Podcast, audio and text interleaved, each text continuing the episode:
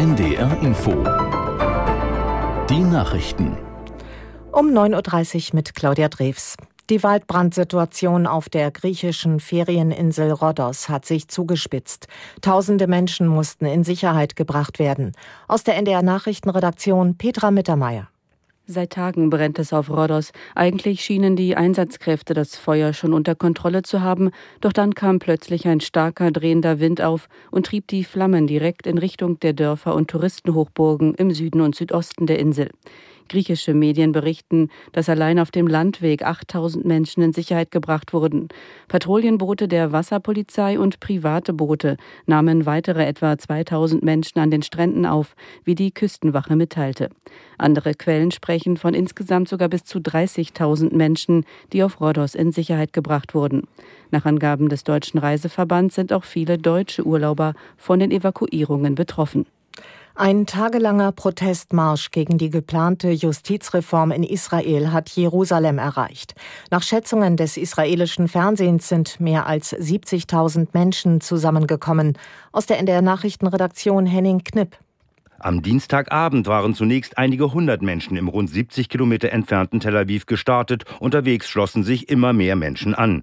Die Demonstranten wollten sich vor dem Parlament in Jerusalem versammeln. Dort beraten die Abgeordneten heute in einer Sondersitzung über die Gesetzesänderungen. Die entscheidende Abstimmung ist für morgen vorgesehen. Auch in anderen Städten gab es erneut zahlreiche Protestveranstaltungen. Sollte die Knesset der Reform zustimmen, wäre es dem höchsten Gericht Israels nicht mehr möglich, Entscheidungen der Regierung außer Kraft zu setzen.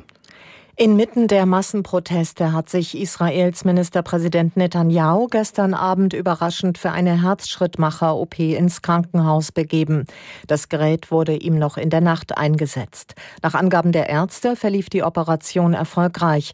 Netanyahu plant, trotz des Eingriffs rechtzeitig zur Abstimmung über die Justizreform morgen im Parlament anwesend zu sein.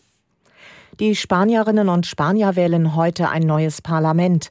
Der amtierende Ministerpräsident Sanchez hatte Ende Mai vorgezogene Neuwahlen ausgerufen, nachdem seine sozialistische Partei bei Kommunal- und Regionalwahlen schwere Verluste erlitten hatte. Aus Madrid Reinhard Spiegelhauer.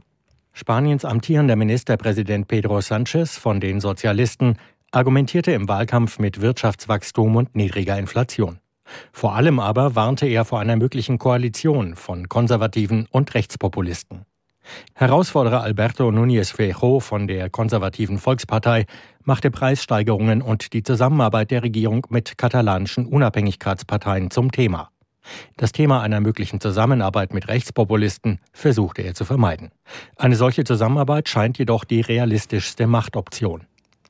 Verbraucherinnen und Verbraucher haben sich im ersten Halbjahr 2023 mehr als 50.000 Mal bei der Bundesnetzagentur über Rufnummernmissbrauch beschwert. Damit habe sich die Zahl im Vergleich zum Vorjahreszeitraum fast halbiert, teilte die Behörde mit. Sie führt den Rückgang unter anderem auf neue gesetzliche Regelungen zurück. Besonders viele Beschwerden gab es laut Bundesnetzagentur wegen des sogenannten Enkeltricks. In diesem Zusammenhang seien bereits viele Rufnummern abgeschaltet worden. Zahlreiche Beschwerden betrafen belästigende Anrufe etwa zu ungünstigen Zeiten und Anrufe, bei denen sich am anderen Ende der Leitung niemand meldete. Das Wetter in Norddeutschland, vielerorts Regenwolken. Vom Emsland bis nach Nordfriesland sind Schauer und Gewitter möglich. Im südlichen Niedersachsen teils freundlich. 18 bis 23 Grad. Auch morgen stark bewölkt mit Schauern, am Abend dann freundlicher 18 bis 24 Grad. Und das waren die Nachrichten. NDR Info Podcast jetzt.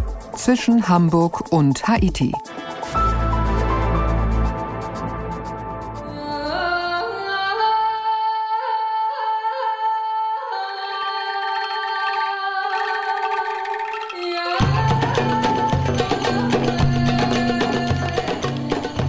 Oman, das arabische Land, von dem viele sagen, viele, die sich auskennen, dass es noch immer die Atmosphäre